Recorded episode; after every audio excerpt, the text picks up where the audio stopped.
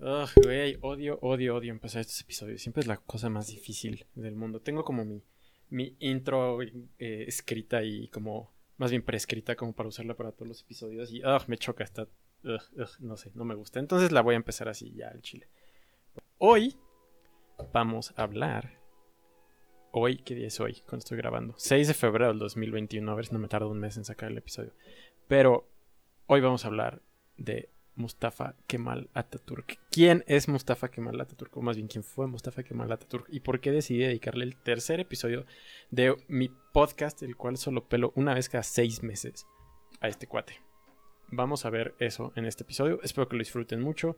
Yo ciertamente disfruté mucho escribiendo el guion. Realmente nunca escribo guiones, nada más escribo como ideas de lo que voy a decir y conforme me acuerdo lo voy diciendo. Probablemente debería escribir un guion, sería una mejor idea. Quedarían mejor pulidos los episodios. Pero en fin, ¿quién tiene tiempo para eso? ¿Quién tiene tiempo? Yo no. Claro que yo no. De hecho, sí tengo, solo me da mucha hueva. Em, entonces, empecemos. Sin mucho más que decir respecto a esto. Bueno, sí, ya al carajo. A ver, empecemos.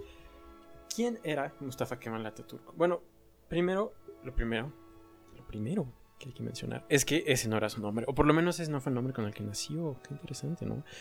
Su nombre su nombre de él. Híjole, híjole, lo pensé, pero no lo dije. Su nombre con el que nació fue simplemente Mustafa. Nació en 1881 en la ciudad de Salónica, que en ese entonces pertenecía al Imperio Otomano. Hoy es Grecia, es este el noreste de Grecia, una de las ciudades más importantes de Grecia, que está en el noreste. Pero en ese entonces era el Imperio Otomano. Y él nació con el nombre Mustafa nada más. ¿Y por qué nada más se llamaba Mustafa? Eso está muy raro. Bueno, en el Imperio Otomano solo la familia real tenía apellidos. Y pues él claramente no era noble. Bueno, no claramente. Le estoy exponiendo que no era noble. Entonces él simplemente se llamaba Mustafa. Eh, y fue en la escuela, en la primaria, en la secundaria, cuando demostró que era un, cuate muy inteligente y le iba muy bien en la escuela, que un profesor suyo le puso el nombre Kemal, que según tengo entendido es una derivación de alguna palabra árabe para brillante o genio. Imagínense, imagínense un profesor así que te ponga de tu nombre genio. Wow. Wow, yo quiero profes así. Entonces ya se graduó de la prepa, era un cuate muy inteligente, le iba muy bien en química, en matemáticas y en todas las cosas respetables. Probablemente no le iba bien en filosofía y en historia porque eso no es respetable. Y entró al ejército, como todo mundo hacía en ese entonces. Si querías tener un futuro y no eras noble, entrabas o al clero o al ejército. Y él eh, escogió el ejército, en fin, en donde tuvo un poco de experiencia en algunas guerras que peleó el Imperio Otomano con otros países, como la Segunda Guerra de los Balcanes, con Grecia, Bulgaria, este, creo que Rumania también, no me acuerdo si Rumania era parte. No sé, sé que Grecia y, este y Bulgaria sí lo fueron. Y también una guerra con Italia que se pelearon por Libia, en donde empezó a agarrar experiencia militar y también viajó durante Europa. Y esta parte, estos viajes de Europa fueron muy, muy importantes para el futuro de Mustafa Kemal. Porque visitó Francia. Y su experiencia en Francia, junto con la experiencia de haber vivido en Grecia, que no mencioné y ahorita me acabo de acordar que debo mencionar, fueron dos de las experiencias más significativas para su formación como político a lo largo de su vida, que será realmente en lo que será sobresaliente, y como militar también. Me acabo de dar cuenta que no he dicho exactamente qué fue, o sea, quién fue Mustafa Kemal Atatürk. Dejémoslo en suspenso. Aprovechemos mi error para crear un poco de suspenso. En fin, entonces, ¿por qué fue formativo su visita en, Grecia y su crecimiento en, Grecia? Esperen, dije Grecia ya. En Francia, perdón. Su, visita en Francia y su crecimiento en Grecia. Bueno, eh, primero vayamos con Grecia porque se me fue. Para él, nacer en Grecia o en una ciudad principalmente griega en el Imperio Otomano fue muy importante porque estuvo en contacto con el el muy, muy, eh, novedoso nacionalismo griego, uno de los muchísimos nacionalismos de la época. De hecho, fue uno ya de, los nacionalismos tardíos, porque para cuando Kemal Atatürk eh, había nacido y crecido en, esta ciudad griega, el nacionalismo alemán y el nacionalismo italiano ya habían realizado sus proyectos de, unificación nacional y muchos eh, otros países ya habían salido dentro de las entrañas de otros imperios para formar sus propias naciones. Entonces realmente el nacionalismo griego fue un fenómeno tardío de, de, los nacionalismos europeos, pero sin embargo fue uno muy fuerte, en especial si van a, hoy en día a Turquía y a Grecia y, y pueden experimentar todavía esa como decirlo, ese enfrentamiento de nacionalismos entre los turcos y los griegos a raíz de las, de las guerras de los Balcanes, que tuvieron como origen los nacionalismos griegos, romanos, búlgaros, etc.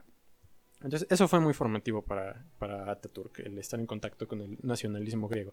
Y la otra cosa que fue muy formativa para su experiencia y su figura política fueron sus viajes a Francia, como ya mencioné. Porque Ataturk fue el fanboy número uno de, Francia. O sea, si, si creemos nosotros mexicanos que Porfirio Díaz le gustaba Francia y quiso emular todo lo de Francia, bueno, Ataturk era Porfirio Díaz en esteroides. Porque igual, o bueno, muy similar a Porfirio Díaz, eh, admiraba muchos de los ideales de la República Francesa que estaban basadas principalmente en el positivismo de Comte. Ataturk era un gran lector de Comte y de los filósofos ilustrados, franceses particularmente. Él, igual que otro grupo de jóvenes turcos, que de hecho así, se llamaba el, el, partido político que conformaban estos otros jóvenes turcos, el partido político se llamaba Jóvenes Turcos. Esto se está volviendo un poco engorroso. O sea, había unos jóvenes turcos que hicieron un partido que se llamaba Jóvenes Turcos. E igual que Ataturk, tenían la idea de que el imperio otomano tenía que cambiar que era insostenible la forma en la que estaba operando el imperio y que se iba a caer si no lo cambiaban. Sin embargo, Ataturk no era un joven turco, en el sentido de que no pertenecía al partido político los jóvenes turcos. Si era un joven turco porque pues si era turco y si era joven, pero no era parte del, del partido político, principalmente por dos grandes diferencias que tenía con los jóvenes turcos. La primera era que los jóvenes turcos pensaban que el imperio debía reformarse tomando como base la experiencia y el modelo político del imperio alemán. Básicamente tener una dictadura militar que reprimiera por la fuerza cualquier tipo de oposición política al, sultán, en el caso de Alemania el Kaiser. Y, y Ataturk no pensaba esto. Ataturk pensaba que el modelo que se tenía que emular era la República Francesa que era una república democrática, pluralista y moderna y sumamente occidental y liberal también. Eso es muy importante. O sea, Ataturk pensaba que era importante terminar eh, de conformar una sociedad política con libertades civiles, ¿no? Como era el caso de, de la Francia que él conocía. Y la otra gran diferencia que tenía con los jóvenes turcos lo cual lo destaca como una persona muy adelantada a su tiempo, especialmente una persona que vivía en el centro de un imperio y en un imperio importante que fue durante tantos siglos el imperio otomano, era que él no pensaba que el imperio debía seguir. Él no pensaba que debía continuar el imperio. Él pensaba que las colonias del imperio, las colonias, los territorios árabes del imperio simplemente estaban atrasando a los turcos y que y que el, proyecto imperial estaba fracasando. Y no solo el proyecto turco eh, otomano imperial, sino en general el, proyecto imperial en el mundo. Él pensaba que el imperio otomano, al igual que el imperio británico, el imperio francés eh, y todos los otros imperios, el pequeño y naciente imperio italiano, iban a caer, que eran, eran modelos insostenibles y que la época de los imperios estaba por terminar. Y qué atinado fue, ¿no? Porque sí fue el caso. Efectivamente, tenía mucha razón. En fin, y por estas, estas eh, diferencias que tenía con los jóvenes turcos, cuando el Partido de los Jóvenes Turcos asumió el poder en Turquía, porque sí, sí lo hicieron, poco antes de la Primera Guerra Mundial, a Ataturk se le dio mandos militares menores por estas diferencias políticas. Y cuando el Imperio Otomano entró a la Primera Guerra Mundial, se le dio a Ataturk, o más bien le dieron a Ataturk, el, el, comando de una división en la pequeña península de Galípoli, que si se meten a un mapa es una, pues una península que pareciera que está vigilando la entrada a los Dardanelos y al Bósforo y al estrecho del Bósforo, ¿no? Esta pequeña ¿cómo decirlo? Este fenómeno geográfico que separa eh, Europa de Asia Menor, ¿no? Y por lo tanto del resto de Asia, que durante siglos había sido el centro económico del mundo, hasta que los europeos eh, descubrieron y saquearon América y el resto de los continentes. Pero en fin, esa es una historia para otro episodio y que en buena parte está cubierto en el primer episodio, ¿no? Entonces, a Ataturk le dicen que tiene que vigilar esta península de Galípoli, ¿no? Principalmente porque no pensaban que iba a haber mayor acción en esa península de Galípoli. Toda la acción que estaba teniendo el Imperio Otomano en la Primera Guerra Mundial contra los aliados había sido en, el Levante, en Siria, en lo, que hoy es Siria, Irak eh, y Jordania, Israel, Palestina, etc. Ahí es donde se estaban realmente peleando con los aliados. Pero los aliados sí planearon un ataque muy importante a los Dardanelos, buscaban tomar estos estrechos y tomar eh, Istambul, Estambul, perdón. A veces voy a decir Istambul porque es, a veces lo pienso en inglés por Whitezican. Entonces, pues discúlpenme, simplemente a veces diré Istambul en vez de Estambul, pero ustedes me van a entender. Para poder amenazar o tomar Estambul y sacar al, al Imperio Otomano en la Primera Guerra Mundial. En fin, entonces los, los británicos mandan un, cuerpo de soldados australianos y neozelandeses a Galípoli, pensando que iba a ser una victoria muy sencilla contra un muy débil eh, Imperio Otomano. Y Ataturk les parte la madre. Los o sea, los hace mierda. No, no, no, no, es una victoria eh, fírrica ni, ni un, un, empate que, que e, es debatible quién. No, no, no, no, no, los aniquila. Los turcos. Eh, es la primera gran victoria del Imperio Otomano en la Primera Guerra Mundial.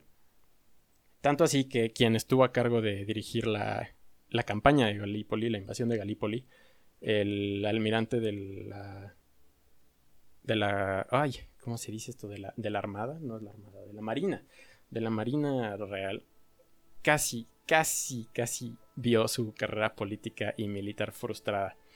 Pero se recuperó y al final llegó incluso a ser primer ministro, un tal, para ese entonces desconocido Winston Churchill. Pero en fin, esa es otra historia. Entonces, Ataturk gana esta batalla de Gallipoli y lo ponen a cargo de un ejército en el Cáucaso para combatir al imperio ruso, igual en la Primera Guerra Mundial. Y también les gana en el Cáucaso al imperio ruso, que era una fuerza también considerable militarmente. Y en fin, acaba la Primera Guerra Mundial y Ataturk ya es comandante de las Fuerzas Armadas otomanas. Los, los potencias centrales, de la cual el Imperio Otomano era una de ellas, pierden la Primera Guerra Mundial. Spoilers, perdón si no han visto cualquier película de la Primera Guerra Mundial o no han leído nada o viven bajo una piedra, este, Alemania pierde todas las guerras mundiales que pelea. Spoilers también para la segunda. Y pues bueno, la primera no es excepción. Alemania pierde la Primera Guerra Mundial, igual que todos sus aliados. Austria-Hungría eh, lo deshacen, deshacen el imperio austrohúngaro, deshacen el, imperio este, alemán y deshacen el imperio otomano. Aquí cuando digo deshacen no es nada más alguien misteriosamente. Son los aliados, concretamente, especialmente Gran Bretaña, Francia y Estados Unidos, que por diferentes eh, motivaciones buscan deshacer estos imperios. Entonces, como digo, el Imperio Otomano no es ninguna excepción a estos, a estos tratados de paz sumamente abusivos, del cual el más famoso es Versalles, ¿no? Porque por todo el desmadre que, que fue después con los nazis, o sea, Hitler sin, Versalles no hay, no hay un Hitler, ¿no? O sea, hay mucha esta narrativa que es que Versalles, los aliados, castigaron excesivamente a los alemanes y los alemanes los, eh, como se dice, eh, tenían mucho rencor contra los aliados por Versalles. Y sí es cierto, o sea, no estoy diciendo que no sea cierto. Pero si se asoman a ver los otros tratados, o sea, el tratado que le tocó a los austrohúngaros los, los, los, disolvió por completo. O sea, todas las tierras, el, el imperio austrohúngaro pasó de ser el segundo o tercer país más grande de Europa. Creo que el tercero. Hacer que, o sea, Austria pasó a tener las fronteras que tiene hoy en día. Pero bueno, en fin. Y Sevres fue el tratado que le tocó a los otomanos.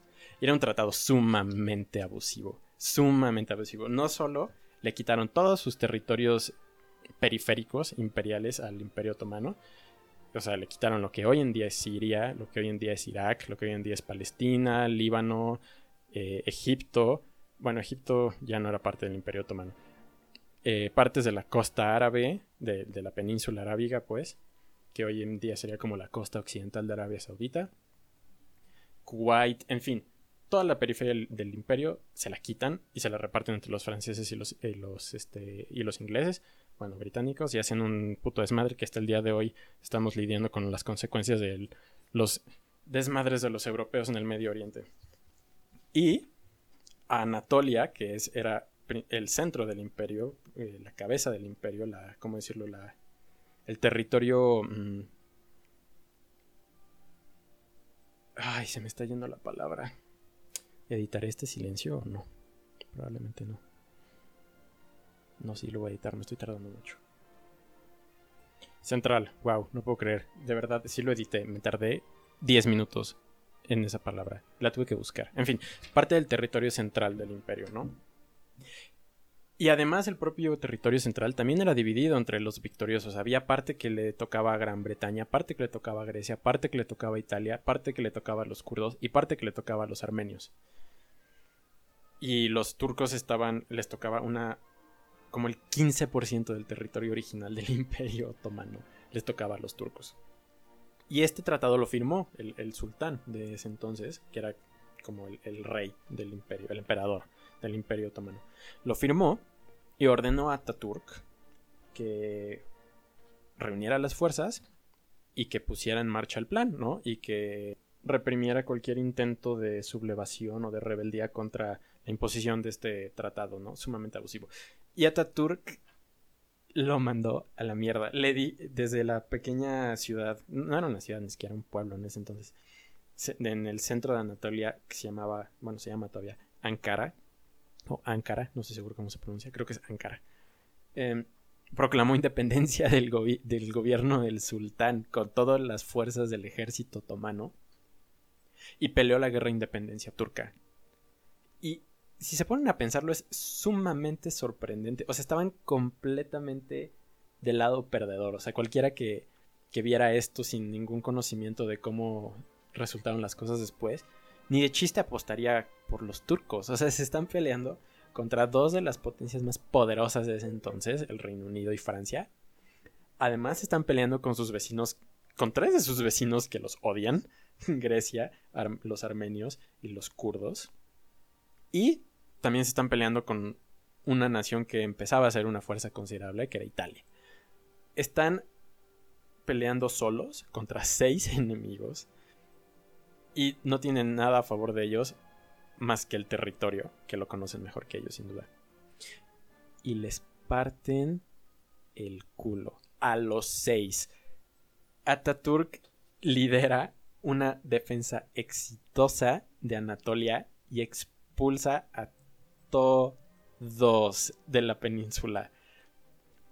Hay que ser un poquito más honestos respecto a su enemigo principal y probablemente el que hubiera sido el más complicado de vencer, que eran los armenios, recibe una gran, gran ayuda exterior en la forma de la Unión Soviética, que en 1920 ay, 21, 22, 21 o 22, no me acuerdo.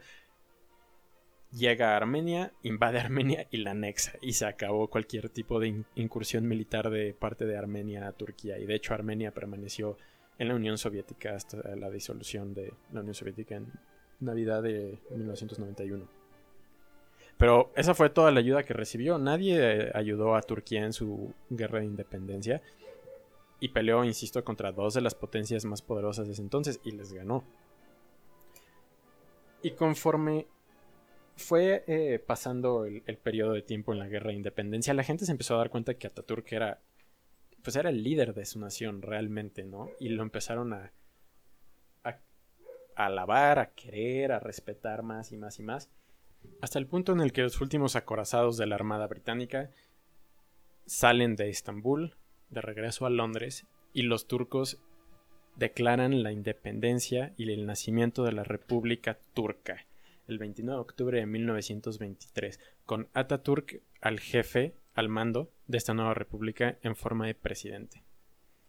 Y a ver, esto no es algo menor ni, ni o sea, no solo es, no quiero parecer que solo soy un fandom militar y que nada más me mama la historia militar. Y así que, que sí, o sea, sí me gusta y, y tiene, creo, sus cosas interesantes y demás. Pero a ver, en la historia del mundo, que realmente solo es, o sea, estamos hablando simplemente de los últimos 500 años. No, no porque la historia del mundo importante solo sea 500 años, ¿eh? no me malinterpreten, simplemente por lo que voy a decir, o sea, esto solo tiene sentido en los últimos 500 años. En la historia del mundo, solo 5 países han, logrado no ser colonizados por Occidente, por alguna potencia de Occidente. Y, y solo una de esas 5 lo ha logrado por la vía militar. O sea, solo una ha evitado ser colonizada por las armas. Las otras cuatro lo lograron mediante astucia diplomática o convirtiéndose en potencias colonizadoras imperiales ellas mismas, ¿no? Como, que de hecho ese solo es un caso y es Japón. Turquía fue, fue el único país que repeló a los occidentales invasores y eso es impresionante. Sí, ciertamente es algo que debe de destacarse y no quise dejarlo por alto. Sin embargo, esto no fue lo más relevante para, en la historia, en la vida de Ataturk que nos interesa. Ah, bueno, y ya les puedo adelantar. Entonces, ¿quién fue Ataturk? Ataturk es el padre de la patria turca. ¿Ok? Ese es el hombre, el personaje del que vamos a hablar hoy. Y realmente, este, este cuate, este hombre y demás, formó y guió e iluminó el paso que iba a tomar y que va a tomar hasta el día de hoy la República de Turquía a lo largo de todo el siglo XX. Todo. Ataturk está en todo de la política turca. Y no solo de la política turca, sino en todo el mundo musulmán. Y eso es realmente lo más importante de la figura de Ataturk, que es alguien increíblemente relevante para entender la situación del Medio Oriente hoy y cómo fue que se fue desenvolviendo y cómo es que es el puto desmadre que es hoy en día. Bueno, eso y, también las cosas que hizo por Turquía a mí me parecen muy impresionantes. También por eso quise hacer este episodio, ¿no? Entonces, ese día, ese 29 de octubre del 23 que nace la República de Turquía, Ataturk hereda del Imperio Otomano una Anatolia muy, muy dividida. En el sentido de que tienen la, la población que principalmente vive ahí son turcos, ¿no? Cuando hablo de turcos en este, este punto, no estoy hablando de los ciudadanos de la República de Turquía, ¿no? O sea, no es un concepto político, así como, como los mexicanos, ¿no? Sino que estoy hablando de una etnia. Los turcos son una etnia, pertenecen a, a un grupo étnico que ellos mismos se identifican como turcos, así como podemos hablar de los árabes, o podemos hablar de los persas, o podemos hablar de los hispanos, podemos hablar de los anglosajones, de los eh, de los japoneses, bueno, los japoneses ahí tienes otra vez la misma problemática de que la ciudadanía y la etnia tienen el mismo nombre, pero en fin, ustedes entienden, ¿no? pueden hablar de de muchísimas etnias y este es el sentido en el que ahorita estoy refiriéndome a, turcos. Entonces, hereda una Anatolia en la que la mayoría de la gente es turca, pero no todos. Hay armenios, hay kurdos y hay griegos en minorías importantes. También hereda una población vastamente iletrada. El analfabetismo en la República de Turquía cuando nace supera el 90%, al igual que la gente que vive de la agricultura, o más bien en, el, en, áreas rurales del, del, país. 90%. No es una, no es una sociedad como la que tenía en mente, por ejemplo, Marx cuando idea el cambio revolucionario socialista, donde las gran, el gran proletariado urbano va a llevar a cabo la revolución. Eso no existía en Turquía, no había un proletariado urbano que pudiera llevar a cabo algún tipo de revolución social de ningún tipo, muchísimo menos una revolución comunista, ¿no?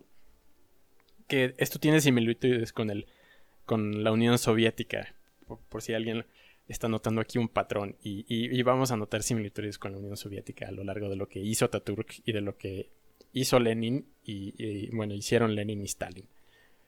Em, y, por estas mismas condiciones que digo que hereda Ataturk del Imperio Otomano y en particular de, Anatolia, que ya es lo único a lo que se restringe la naciente República de Ataturk.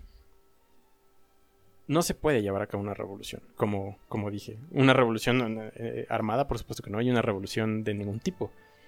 Sin embargo, Ataturk está decidido a llevar a cabo una profunda revolución occidentalizadora y, laica, modelado eh, detrás de las políticas públicas positivistas, ilustradas y modernas de Francia.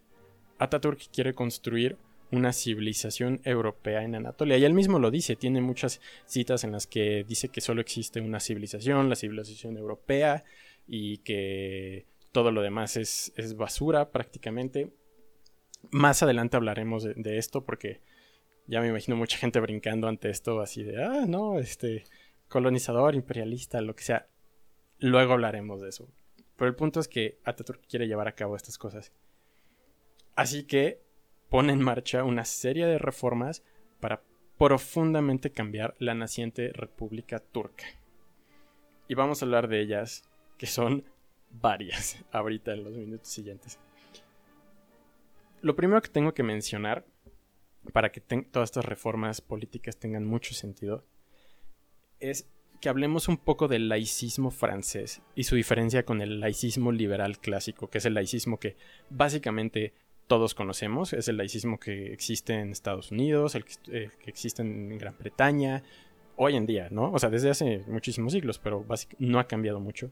En Estados Unidos, en Gran Bretaña, la gran mayoría de las democracias liberales.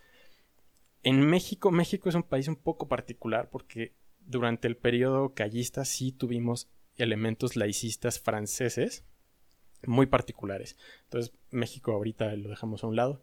Pero en fin, es este laicismo clásico que todos conocemos, ¿no? De una separación Estado e.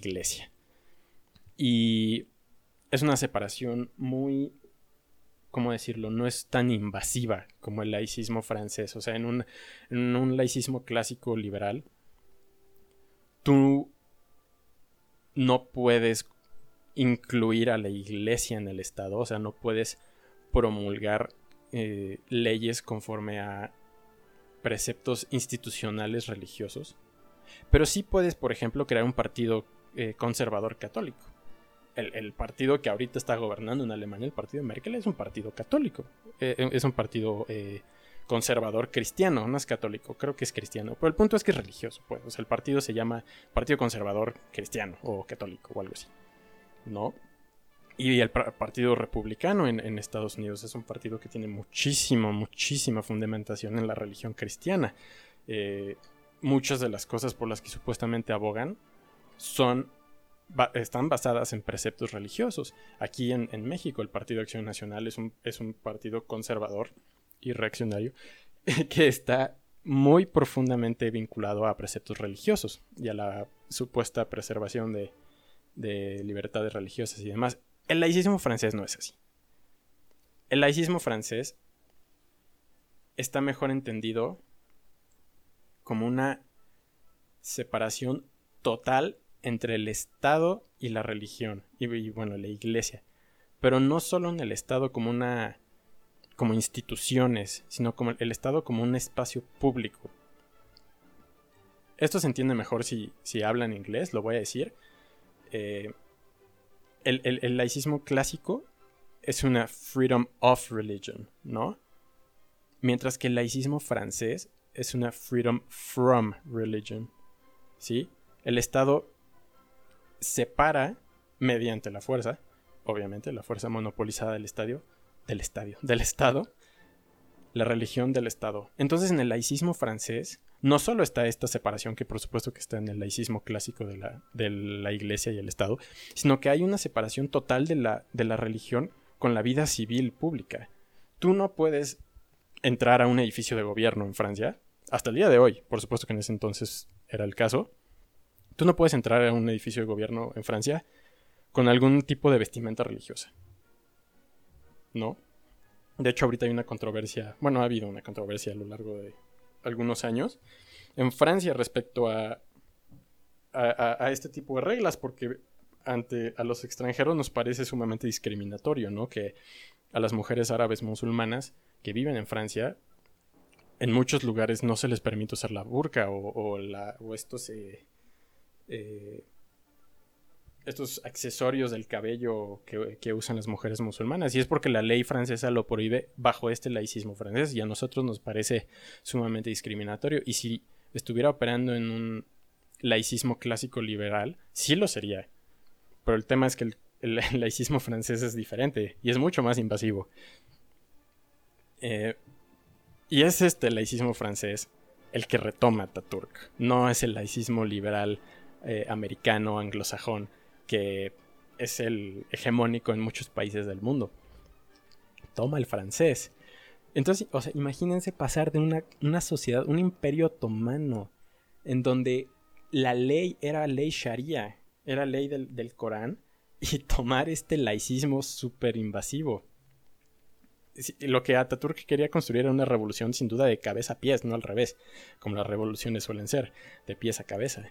Es una revolución dictada de arriba para abajo de qué se puede y qué no se puede hacer respecto a la religión. Y ahorita vamos a hablar de algunas de las cosas que hizo. Miren, lo primero que hizo es que constitucionalizó la separación de iglesia y Estado basándose en el laicismo francés, ¿no? Que acabo de, de hablar. Eso significa que en la constitución de la nueva República Turca quedaban prohibidas cualquier tipo de políticas basadas en religión. O sea, la gente no podía llevar a cabo una política por ejemplo, eh, ¿no? Digamos, en el debate del aborto. Una, una, política provida basándose en que es que la Biblia lo dice o es que el Corán lo dice o no sé qué. Eso estaba prohibido, rotundamente prohibido. Y eso está prohibido en Francia también. Este, o por lo menos estaba prohibido en Francia cuando Ataturk lo, lo, lo recuperó de ahí, ¿no? También prohibió el uso de vestimenta religiosa en espacios públicos, ¿no? Las mujeres tenían prohibido usar cualquier tipo de estos accesorios para el cabello. Por supuesto que la burka estaba prohibidísima. Y también los hombres usaban una. un como sombrerito que no sé si han, si han visto. Si, se acuerdan de la película de Aladdin, la animada. El, chango, ven que tiene como un, un, sombrerito rojo. Esa cosa que se llama fez. Y, y e, eso quedaba prohibido. Eso lo usaban los hombres. Estaba prohibido usarlo. Lo instauró educación laica obligatoria para niños y esto es sumamente impresionante y revolucionario para la época. Y niñas. Era educación pública, laica y gratuita para niños y niñas. Básicamente ningún país del mundo tenía esto en ese entonces, salvo algunas excepciones como México y, y la República de Weimar. Pero en el mundo musulmán, ninguno, por supuesto que ninguno. E insisto, en el mundo occidental muchísimos tampoco lo tenían. También instauró la igualdad ante la ley para hombres y mujeres, cosa impensable eh, bajo ley sharia, ¿no? O sharia. ¿Es sharia o sharia? No sé, mándenme, un mensaje. Según yo, sharia, sharia. Eh, también abolió cualquier tipo de vestigio de la ley sharia, sharia en los códigos civiles y penales de la República, ¿no? Los leyó y vio dónde había cualquier tipo de, de vestigio de, este, de, esta ley religiosa y cualquier pues vestigio lo eliminó.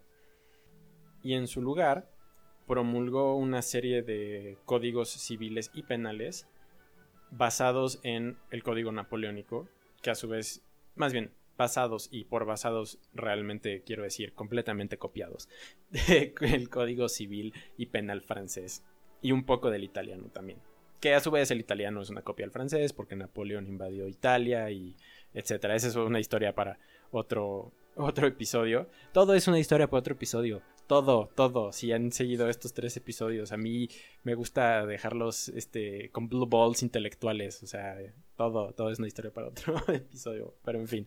Entonces básicamente copió el Código Civil y Penal francés.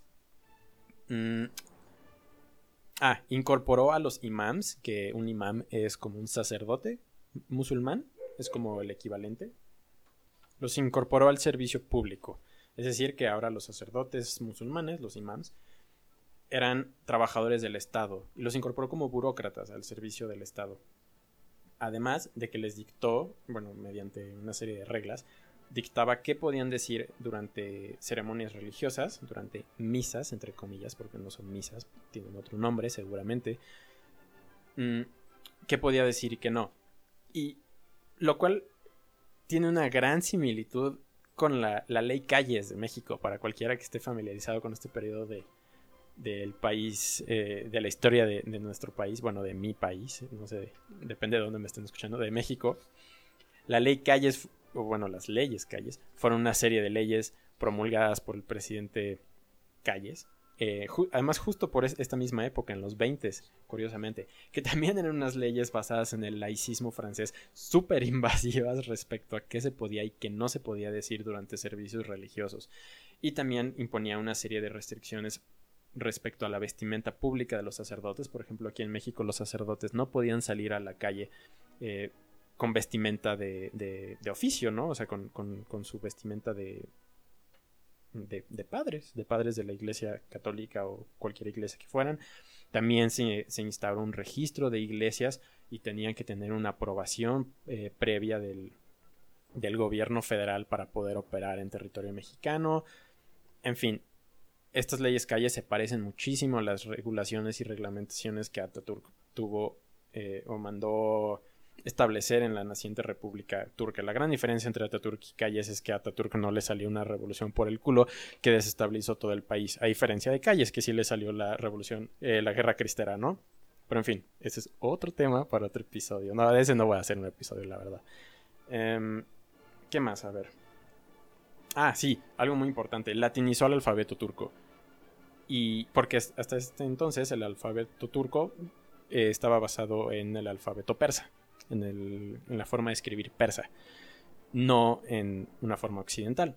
Y Ataturk lo cambió y lo latinizó. De hecho, si ustedes hoy, hoy en día buscan los nombres de. buscan el nombre de Ataturk o el de Erdogan o de, yo que sé, un club de fútbol turco o lo que sea, se van a fijar que están escritos en, en, un turco latinizado. El alfabeto que se usa es el mismo alfabeto que usamos nosotros en español, los gringos con el inglés, los italianos con el italiano, etcétera, ¿no? O sea, occidentalizó el lenguaje y a su vez que lo, reformó, también impulsó una serie de campañas de alfabetización masivas y de realfabetización, porque quien ya sabía leer, que no eran muchos, pero quien ya sabía leer, pues sabía leer con el alfabeto turco-persa, no con el nuevo alfabeto latino. Entonces tenían que aprender este nuevo alfabeto, lo cual hicieron, ¿no? Eh, Ataturk lo, lo hizo y también obligó a que todos adoptaran un apellido. ¿Se acuerdan que, les mencioné, no? Que, nació como Mustafa nada más y que luego se ganó el nombre Kemal. Entonces hasta ahorita era Mustafa Kemal, ¿no? Entonces obligó a que todos adoptaran un, apellido y él adoptó el apellido de Ataturk. Que si les suena, o sea, como que la, la, no, es la fenomenología, el fonema, ¿no? cómo se pronuncia Ataturk, como que les da una pauta, una idea de lo que significa, ¿no? Ataturk, parecía que lo está pronunciando un bebé. Y Ataturk significa padre de los turcos. Ese fue el apellido que, él adoptó. Y además no, tuvo hijos biológicos, solo adoptó eh, varias hijas, que ahorita hablaremos de ellas, por lo que no heredaron su apellido. Entonces, él fue el único hombre que con el apellido Ataturk. Y probablemente sea el, único. Ah, entonces respecto a lo de, las, lo de las niñas que adoptó, vamos a hablar de eso ahorita. Adoptó a una serie de, mujeres, niñas cuando las adoptó, pero que obviamente crecieron a convertirse en mujeres, sumamente prometedoras eh, académicamente o en, el ámbito que fuera que, que él veía que ellas tenían mucho talento. Y y la razón por la que lo hacía es que Ataturk se daba cuenta que no estaba, o sea, que no podía competir con las potencias occidentales en, ningún ámbito, porque ya todos lo habían rebasado a él. Bueno, a, Turquía más bien, salvo en uno. Y esa era el avance de los derechos de las mujeres. En ese todavía tenía cosas que podía darles, todavía podía darle una que otra lección a las democracias occidentales, ¿no?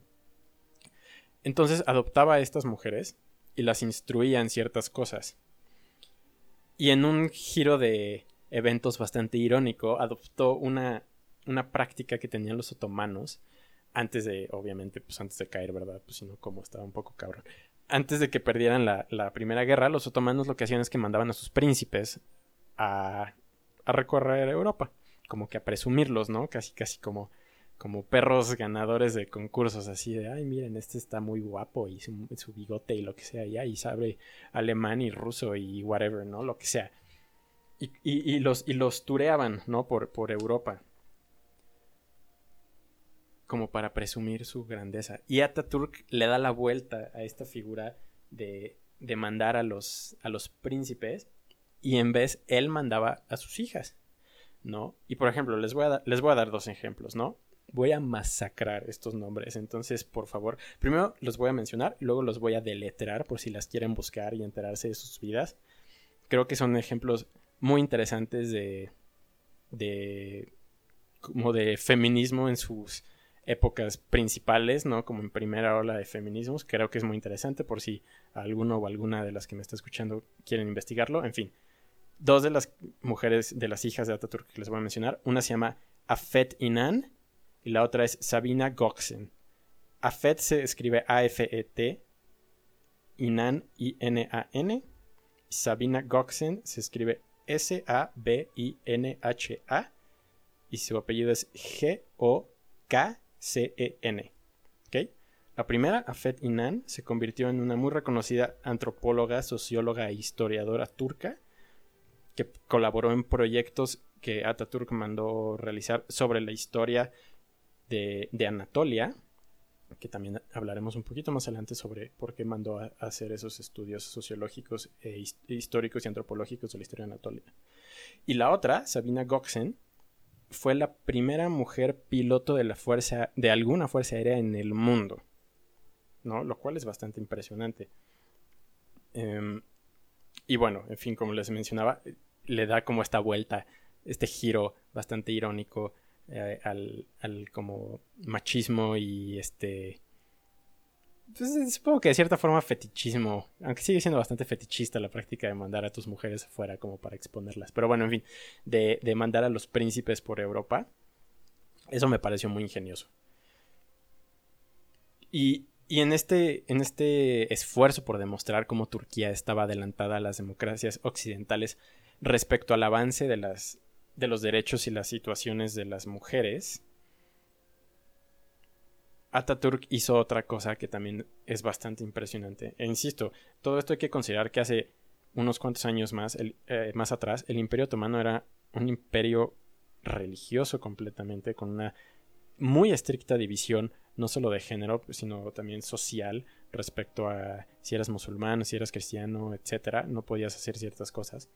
Pero en fin, así como adopta un símbolo nacional, turk, turk, Ataturk, este, así como en México el símbolo nacional es pues no es exactamente el águila y bueno, eh, supongo que ese es el símbolo nacional. Pero bueno, en fin, otra vez emulando a Francia. Les digo, que Ataturk tenía un, crush con Francia, él amaba Francia. Em, el símbolo nacional de Francia, si ustedes se meten a cualquier sitio del gobierno de Francia, métanse ahorita a Servicios Exteriores de Francia a ver si les regalan la ciudadanía, probablemente no, pero si se meten a cualquier departamento gubernamental de Francia, el símbolo de Francia es Marianne. Seguro lo pronuncié terrible. Es Marianne, no. Que es una mujer claramente, Mariana en francés, que está liderando la revolución, ¿no? Está viendo hacia adelante y tiene abajo la, la famosa, mm, el famoso eslogan tripartita de la, de la revolución, ¿no? De igualdad, fraternidad y libertad. Ese es Marianne. Entonces, emula esa, esa Marianne para Turquía y adopta una mujer eh, castaña, de pelo corto, además, eh, muy, como el estilo de los Roaring Twenties, ¿no? Así con el pelo cortito, como con un vestido. Parece una personaje sacada de Great Gatsby, ¿no? Que está apuntando hacia el futuro, con una en una escalera, además, apuntando como hacia adelante y hacia arriba, ¿no? Así en este.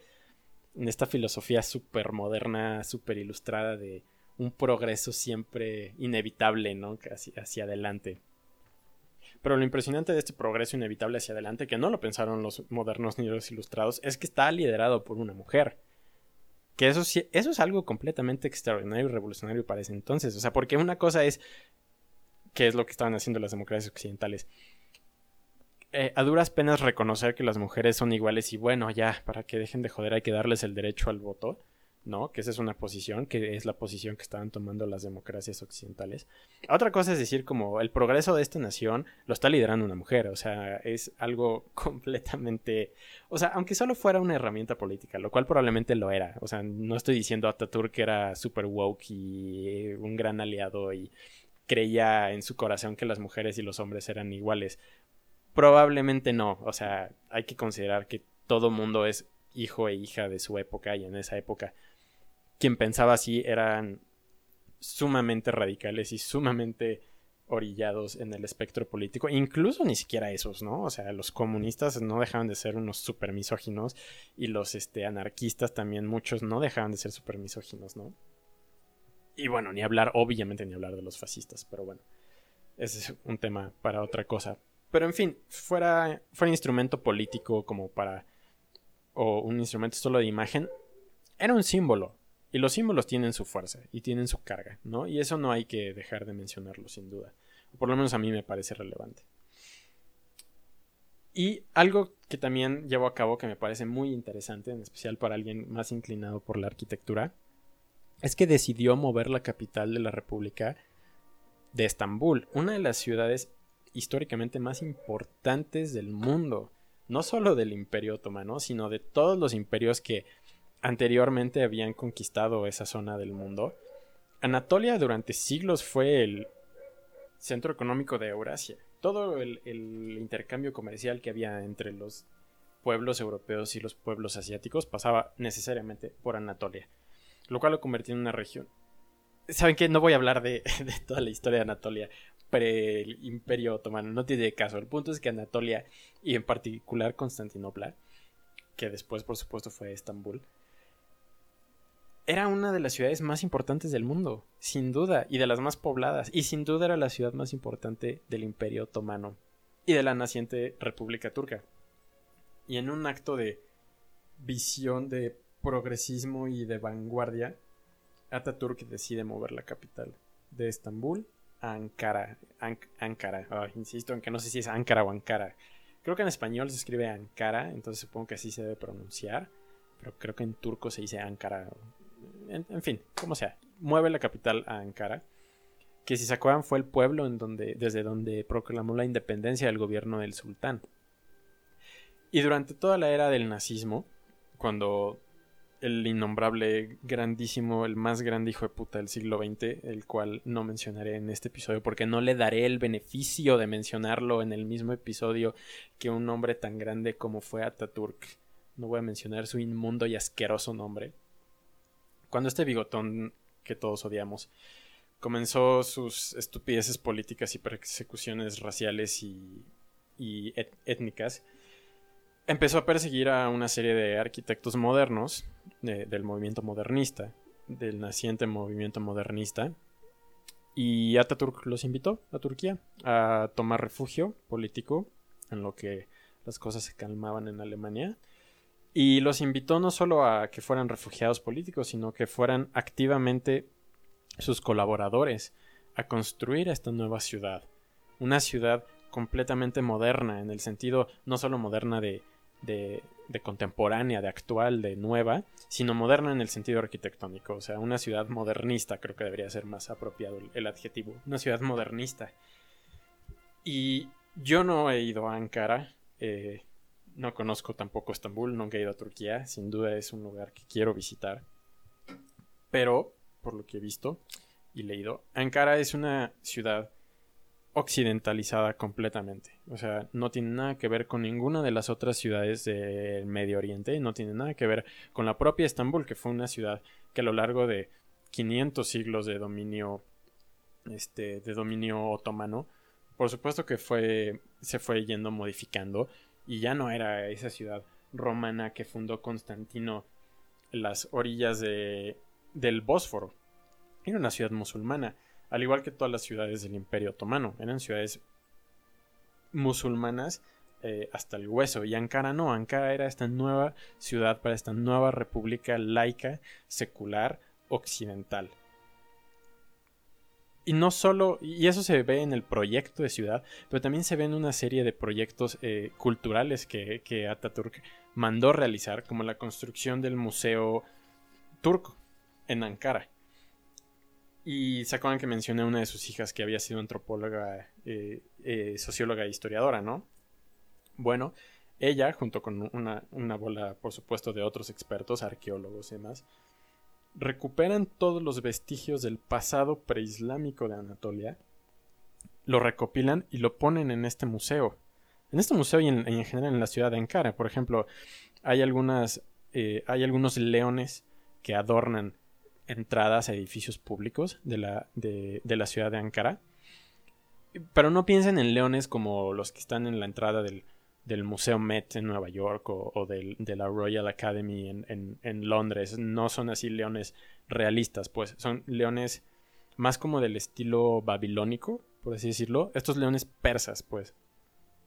Y justo lo que buscaban era recuperar ese pasado preislámico de, de Anatolia, ¿no? Porque durante el Imperio Otomano, y de hecho esto lo podemos ver en, en zonas eh, radicalmente musulmanas hoy, todo lo que fuera preislámico se consideraba bárbaro, no civilizado, apóstata, hereje, y en algunas ocasiones se llegaba a destruir, como es el caso de, Palmira hace poco, cuando los mm, eh, terroristas del Estado Islámico, del nuevo califato, tomaron Palmira en, la ciudad de la ciudad de Palmira, la antigua ciudad romana de Palmira, y destruyeron muchas antigüedades romanas y babilónicas. ¿no? Esta era un poco la forma de pensar del Imperio Otomano, y Ataturk niega eso y, lo recupera, recupera el pasado preislámico de Anatolia para darle a su nuevo pueblo un sentido de identidad más allá de solamente la religión, que, era lo, único que realmente los unía a todos los pobladores de Anatolia, que en su gran mayoría eran todos musulmanes sunitas. Había, por supuesto, católicos, o bueno, cristianos, no católicos, había cristianos eh, ortodoxos en la forma de los armenios y de los, y de los griegos. Pero Ataturk quería construir un sentido nacional de una nueva Turquía. Entonces en este museo que les platico se encuentran una de las antigüedades arqueológicas más viejas de, de, los vestigios de las primeras civilizaciones que habitaron Anatolia, aquellas que empezaron en la edad del bronce, los hititas, y por supuesto civilizaciones un poco posteriores a eso, como los selyúcidas, ¿no? O, también el, propio eh, imperio helénico de Alejandro, el imperio bizantino de los, de los romanos, en fin, Anatolia es una región, una de las regiones geográficas con mayor riqueza histórica del mundo.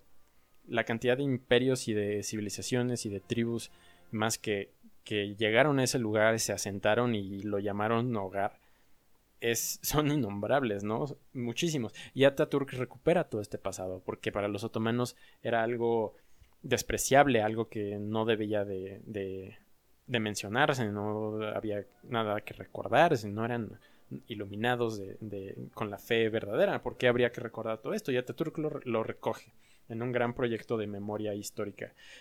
Por supuesto que una memoria selectiva, ¿no? Porque, por ejemplo, el genocidio armenio que fue algo muchísimo más reciente que los hititas, por supuesto.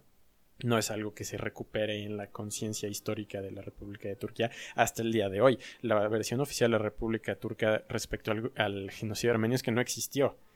O sea, si hoy eh, no tiene nada que hacer y le escriben un correo al embajador turco en México preguntándole, oiga señor, no sé cómo se llame, ni, ni siquiera, perdón por asumir que es hombre, señor o señora, lo que sea, Em, ¿Qué pedo con el genocidio armenio? ¿Cuándo lo van a reconocer? Eh, les van a contestar diciendo que de qué están hablando, ¿no? que eso nunca pasó. En fin. O incluso si son un poco más inteligentes les dirán que sí sucedió, por supuesto, pero que no era un genocidio y que las figuras están exageradas y que simplemente fueron eh, bajas durante la guerra, etcétera, etcétera, ¿no? Pero bueno, en fin. Esa es una historia aparte. Simplemente creo que sí vale la pena mencionar que Ataturk no tuvo nada que ver con el genocidio armenio porque cuando el genocidio armenio estaba tomando lugar, cuando estaba pues, siendo ejecutado, él estaba defendiendo Galípoli. Entonces sí hay evidencia dura, histórica, que apunta hacia que Ataturk no tuvo nada que ver con este genocidio.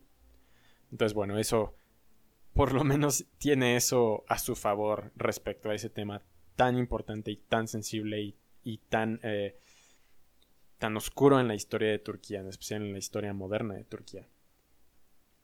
Pero no he mencionado el cambio más importante que llevó a cabo Ataturk durante su profunda secularización de la República Turca. Y ese, ese cambio no fue uno relativamente paulatino como la alfabetización de la población, sino que fue instantáneo. Lo hizo con una firma, simplemente. Firmó un documento y llevó a cabo el cambio más transformativo para el mundo musulmán que ha habido probablemente desde su fundación, desde que Mahoma fue iluminado por el arcángel Gabriel con el Corán. Y fue que en 1923, mediante un decreto presidencial, abolió el califato. Y a ver, esto es, esto es importante mencionar, porque lo que hizo en Ankara de proclamar independencia del gobierno del sultán fue una cosa, ¿no? Eliminó el, el sultanato, que es decir, como el imperio, otomano en el 21. Pero el califato era otra cosa. El califato era principalmente una figura religiosa. Era una autoridad religiosa. No quiero decir que era el papa de los musulmanes, porque es muy diferente. El papa es, sí es una autoridad religiosa, pero es una autoridad además institucionalizada. De, una institución, pues, una, autoridad institucionalizada. Mientras que el califato no. O sea, el mundo musulmán no tiene una institución eclesiástica de una iglesia bien organizada eh, políticamente como es el caso de la Iglesia Católica, de la cual el Papa es el, el, líder, realmente, eso es lo que es, ¿no? más que realmente un representante, representante de Dios en la tierra. Y sí, aquí seguramente me van a tachar de apóstata hereje los muy creyentes. Realmente el, el Papa lo que es, más que nada, es el líder de la iglesia, de una iglesia, la más poderosa y más grande del mundo. Pero al final de cuentas es eso. Y el califa no era exactamente el líder de una institución, sino que era literalmente el descendiente espiritual de Mahoma. O sea, el califato y el califa son las figuras religiosas, o bueno, eran las figuras religiosas más viejas del mundo islámico.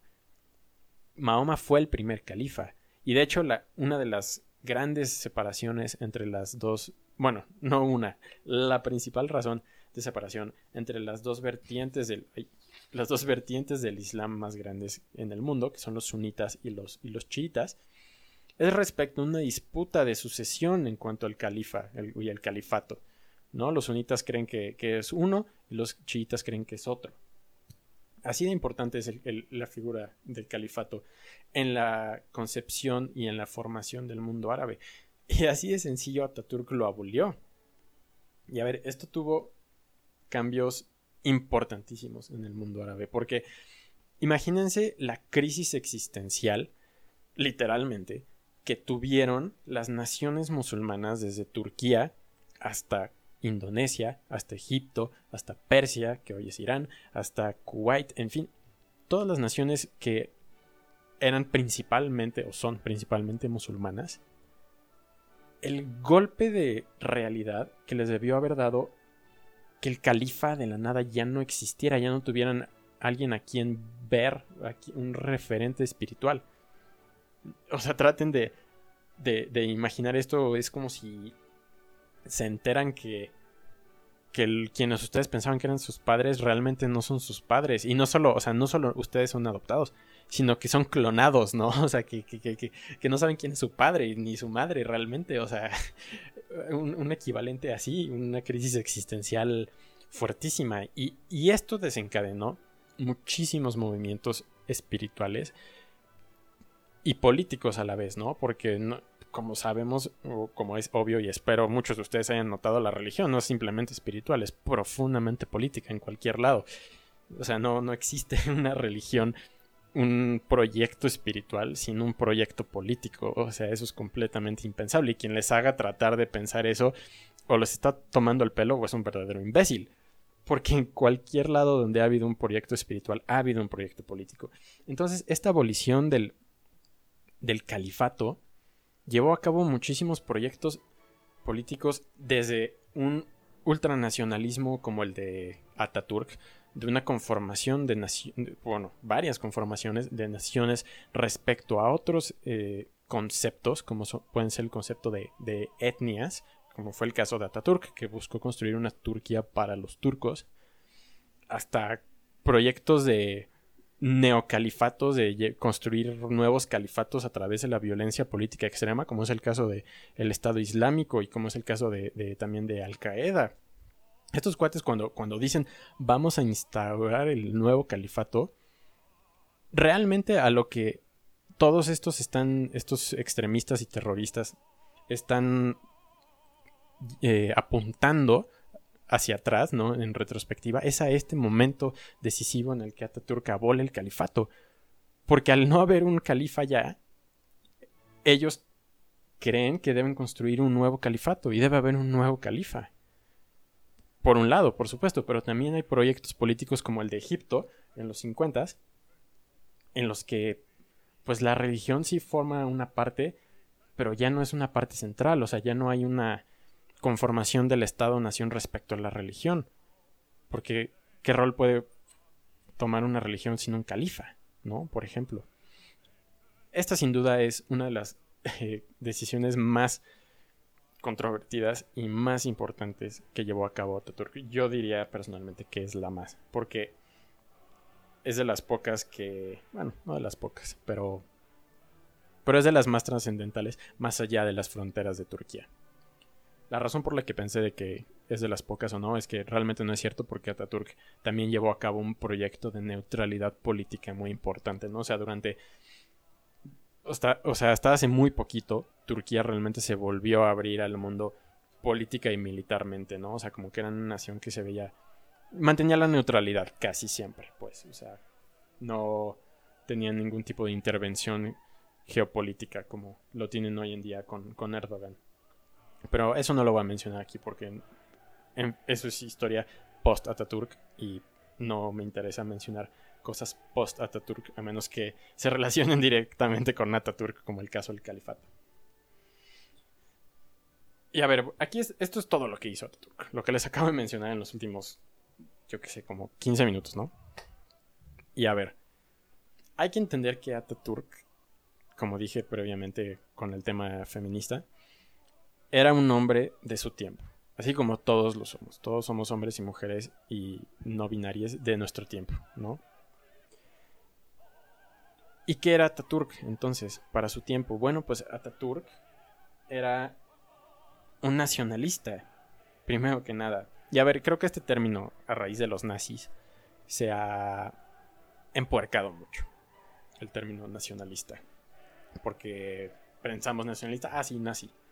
Y no es el caso, o sea, el, nacionalismo, antes de estos asquerosos fascistas, tenía que ver con una construcción del Estado-nación, que antes no existía, o sea, pensar muchas veces los propios pueblos alemanes, por ejemplo, antes de la unificación, lo estoy haciendo entre comillas porque realmente fue una conquista de Prusia, pero y el mismo caso con los italianos, antes de, de estos procesos de nación, de proyectos de Estado-nación, hablar como de una Alemania, pues era raro. O sea, como que te hubieran volteado a ver si, si viajaras en el tiempo al siglo XVIII, ¿no?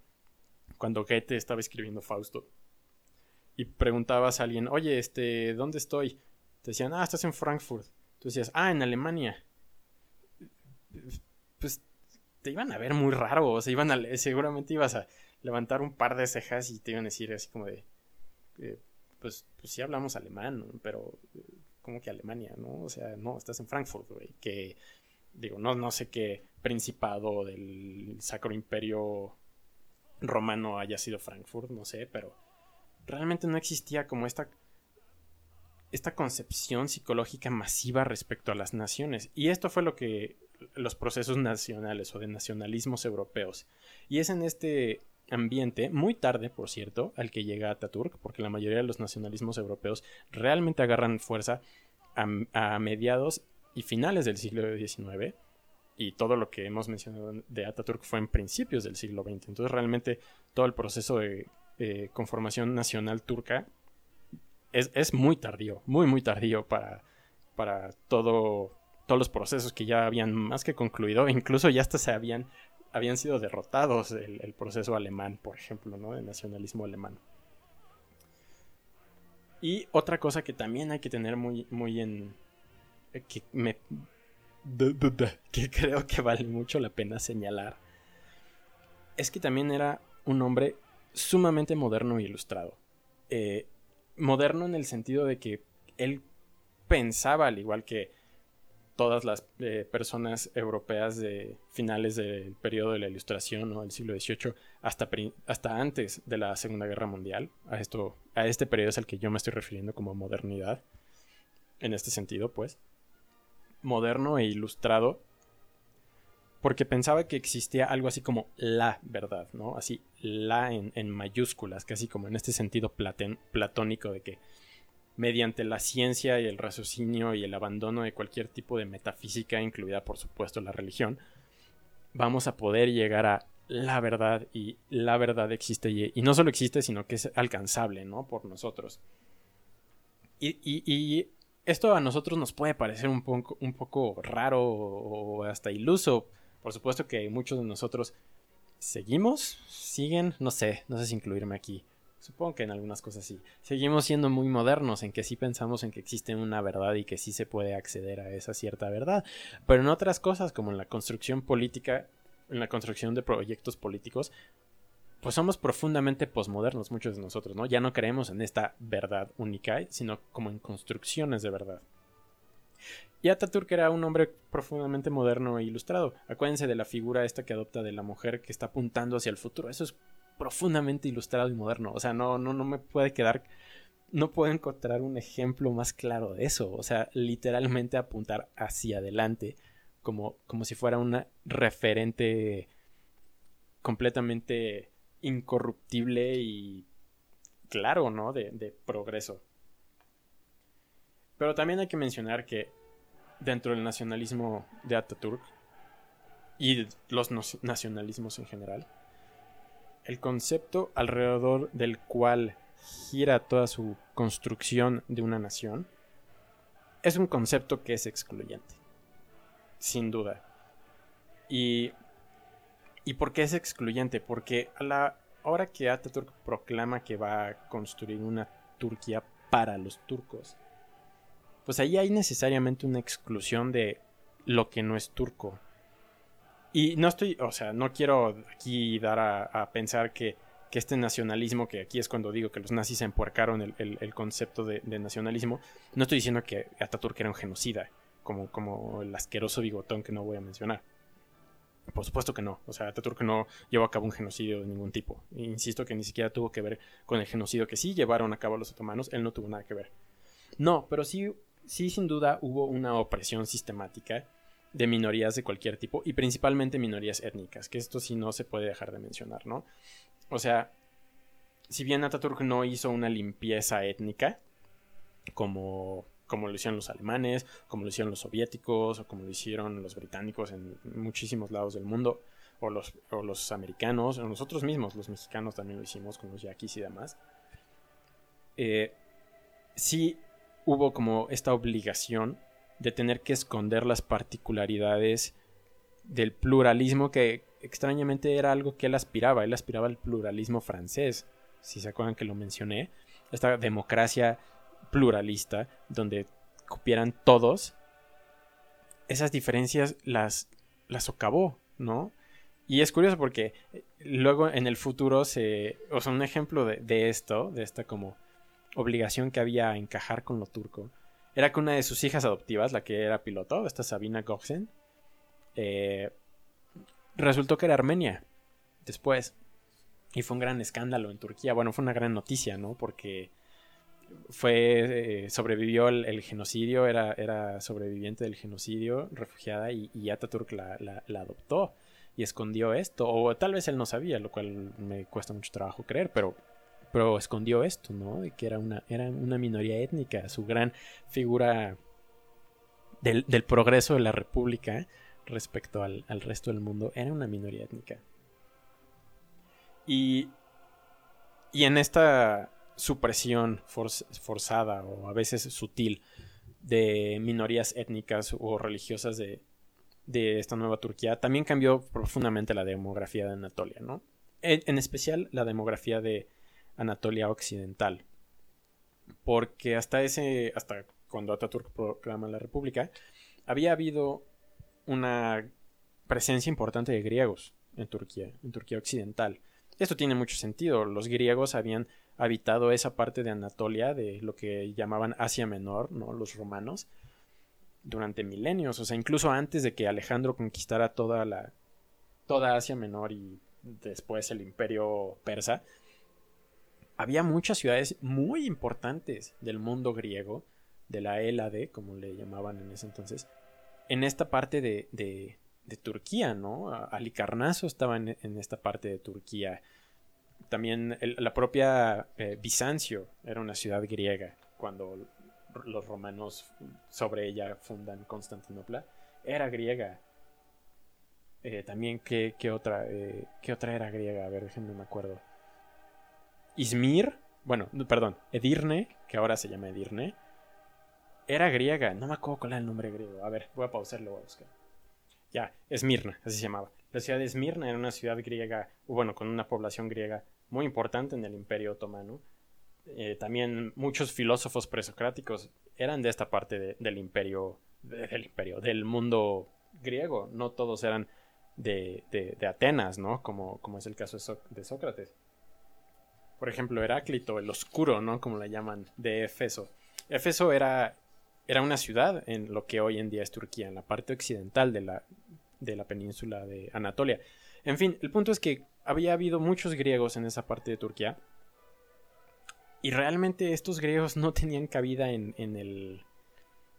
Pues en la nueva República de Ataturk. Y ahora que dije que, que no hizo ninguna limpieza étnica, bajo. Bajo estándares modernos, pues sí lo hizo, porque evacuó a millones de griegos de la costa occidental de, Turquía hacia Grecia. Y los griegos a su vez deportaron millones de turcos de regreso a Turquía. Claro, en este entonces esto no se veía como una limpieza étnica. O sea, es importante mencionarlo que, que en este entonces esto era como una medida para preservar la paz entre una Grecia y una Turquía que tenían hostilidades muy fuertes. Y hasta el día de hoy la tienen. No sé si hace poco estuvieron al pendiente de que hubo unos enfrentamientos en el, en el mar Egeo y durante muchos años los griegos tuvieron una dictadura militar terrible y la única razón por la que los eh, griegos la soportaban era porque la dictadura decía que podía eh, ganarle a los turcos en una guerra y era la única razón por la que la toleraban. En cuanto se fueron a la guerra y les partieron el culo a los griegos, la población rapidito los echó a la calle. En fin, el punto es que cambió profundamente la demografía de Anatolia de una península que durante milenios había abarcado muchísimos pueblos, muchísimas etnias, a principalmente una zona en donde vivían turcos, sunitas, musulmanes. Y Ataturk no era ningún idiota, o sea, él estaba perfectamente consciente que sus políticas eran muy autoritarias, que eran muy restrictivas respecto a este laicismo francés del que hablamos y respecto a muchas otras cosas que que llevó a cabo. Y él sabía que era un dictador. O sea, él, se consideraba a sí mismo el primer y último dictador que Turquía iba a necesitar para poder abrazar estos ideales democráticos occidentales y que la gente por algo así como en una forma muy condescendiente de ver a su pueblo y a su nación se veía a sí mismo como el educador que tenía que educar a los ignorantes campesinos musulmanes y educarlos en ciencia y en filosofía y en filosofía política principalmente, aunque él por supuesto que no lo veía así, pero al final de cuentas era filosofía política lo que él estaba haciendo, para que ellos solitos ya tuvieran la suficiente conciencia y madurez para poder ellos mismos elegir estos mismos ideales, ¿no? De seculares y demás. Y a final de cuentas dejó un legado de un líder autoritario secular modernizador musulmán que va a ser copiado y emulado por muchos otros líderes en el mundo eh, árabe. No árabe, perdón, musulmán, porque no solo árabe. Principalmente árabes, sí, pero no exclusivamente. Que buscaron construir conceptos de nación en sus respectivas naciones alrededor de uno u otro concepto, ¿no? La mayoría de ellos lo hicieron respecto a, a conceptos de etnias, pero hubo otros que lo hicieron alrededor de conceptos principalmente de liberalización en el sentido occidental de entender la palabra liberal, ¿no? De democratizaciones liberales. Por ejemplo, si quieren un ejemplo, eh, Gamal Abdel Nasser en Egipto, el que nacionalizó el, canal de Suez, él era un, un, líder autoritario secular, modernizador musulmán y árabe, además, ¿no? Él era de los que más impulsaba la teoría del panarabismo, ¿no? Que todos los, los imagínense, una construcción nacional de todos los árabes. O sea, qué tan fuerte tenía que ser el, concepto nacionalista de este cuate para pensar que los, todos los árabes debían unirse para conformar una gran nación de los árabes, ¿no? Y sería una nación gigantesca, imagínense, incluiría lo que las fronteras, los países que hoy son Libia, Egipto, Líbano, este, Siria, Irak, ¿qué más se me está yendo? Jordania, Arabia Saudita, eh, todos los eh, Qatar, todos estos estados súper ricos petroleros, ¿no? En fin. Otro ejemplo también, el Shah de, Irán, el Shah Mohammed Reza eh, Pahlavi. Irán era una democracia, mm, entre comillas, democracia, secularizada, súper moderna.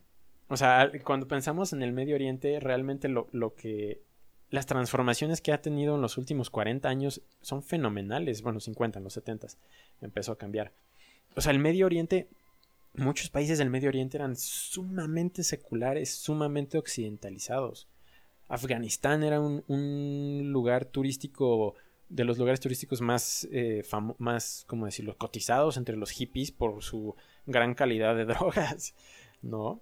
La gente, las mujeres de Irán iban a la universidad y había muy buena investigación universitaria en, Irán, que de hecho todavía la hay, ¿eh? no, les, no les crean todos los gringos, pero no es nada comparable con lo que hacían en los 70 Pero lo que todas estas naciones tenían en, común era que todas habían emulado a Ataturk y todas habían adoptado este sistema de revolución, entre comillas, de arriba hacia abajo.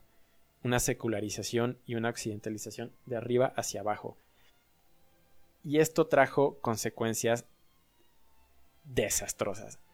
Porque, a ver, miren, si no han agarrado el pedo de estos episodios, es que obviamente este podcast no es nada más un podcast de historia. O sea, no me siento aquí a investigar ciertas cosas y a idear cómo voy a plantearles y exponerles las cosas nada más porque me gusta contar historias y, ya, ¿no? Alrededor de la fogata mientras ustedes toman chocolate. Muchos de mis, o sea, mis, hasta ahora mis tres episodios han tenido también medio un punto político. Y no lo, y no lo escondo, ya digo, si antes lo decía, estaba explícito, ahora lo, Perdón, si en los anteriores estaba implícito, ahora lo hago explícito. O, siempre hay un mensaje político en estos episodios, ¿no? Y supongo que el de este episodio sería algo así como que las revoluciones no se dictan. No se puede dictar una revolución, por más progresista y por más buena, entre comillas, que tú creas que lo sea, por mejor eh, vayan a vivir tus ciudadanos, o mejor que tú creas que vayan a vivir. Porque la gente simplemente se resiste a la fuerza, se resiste a la autoridad, se resiste a la imposición. Y esta lección la aprendieron los, todos estos autócratas musulmanes por la fuerza en los 70 y en los 80 cuando todos estos gobiernos secularizadores, democráticos y occidentales de los que les platico llevaron a cabo revoluciones musulmanas. Piensen en Irán, el Irán que conocemos hoy. Es una teocracia, 100%. El líder de la nación es un líder también espiritual, líder religioso. Y, y, no tiene nada de secular y no tiene nada de occidental. Sin embargo, esta revolución fue aclamada por la gente y apoyada por ellos en los 70. Mismo caso en Afganistán, mismo caso en Egipto. Y creo que al final de cuentas esto es uno de los legados de Ataturk más duraderos, junto con la evolución del califato, ¿no? Esta figura de, de strongman, por así decirlo, de, de una figura autoritaria fuerte en el Medio Oriente y en particular en el mundo musulmán, pues que, fracasó a la larga. Eh, también en Turquía fracasó. Hubo una serie de golpes de Estado en, en Turquía a lo largo del siglo XX que, ah, pero no mencioné esto, que, que, güey, se me fue. Ataturk le dejó al, al ejército el poder y la responsabilidad de proteger la constitución y la, y la república secular. Imagínense, se lo dejó al ejército, no se lo dejó, o sea, una, una labor que por lo, por lo general recae en, en, la administración civil, en, las, en la corte, en las cortes, en tal vez en la legislación, pero principalmente en las cortes y en la Suprema Corte, se lo dejó al ejército. Y esto por supuesto que tuvo unas consecuencias terribles a lo largo de los años. O sea, Turquía tuvo cuatro golpes de Estado en el siglo XX. Desde, desde la muerte de Ataturk hasta el más reciente con, con Erdogan, no sé si se acuerdan, en el 2015 hubo uno. Cuatro golpes de Estado. Que esto por supuesto hizo que, que la gente cada vez estuviera más en contra de la secularización y más en contra de las imposiciones. Porque en el fondo, ¿qué diferencia hay entre una Arabia Saudita que obliga a, todas sus mujeres a usar el velo en todo momento o una Turquía de Ataturk que se los prohíbe usar en cualquier lado. realmente no hay mucha, ¿no? Y bueno, no sé, quiero dejar tal vez el, el episodio en, esta nota, me gustaría dejarlo, pero hay algo más que, voy a mencionar, que creo que debo mencionar para ya finalizar el episodio. Que es la muerte de Ataturk, por supuesto, ¿no? Ataturk murió el 10 de noviembre de 1938 a las 9 y 5 de la mañana. Y, es una fecha muy interesante para visitar Turquía. Yo, yo procuraré, si cuando vaya a Turquía, ir este día, bueno, ir unos cuantos días antes, por supuesto, para ya estar bien instalado cuando llegue. Porque todos los años, todos los años sin excepción, a las 9 y 5 de la mañana del día, este, ay, ¿qué día era? 10 de noviembre de 1938, el pueblo turco se paraliza.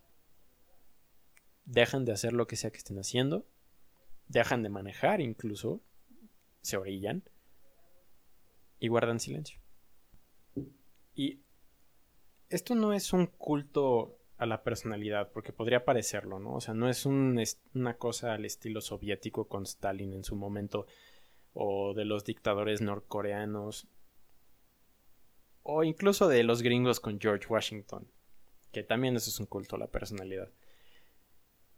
Es, es diferente, o sea, sí es como un genuino respeto e incluso me atrevería a decir que cariño que tienen los turcos por pues, el hombre que peleó por su independencia y por construir una nueva república que él consideraba era el futuro. Y no ha habido una figura tan importante en la historia de Turquía, de la Turquía moderna, hasta el 2003 con Erdogan, que es un personaje político fascinante, fascinante a cualquiera que le interese la geopolítica y las relaciones internacionales de Medio Oriente. Pero en fin, es otro tema.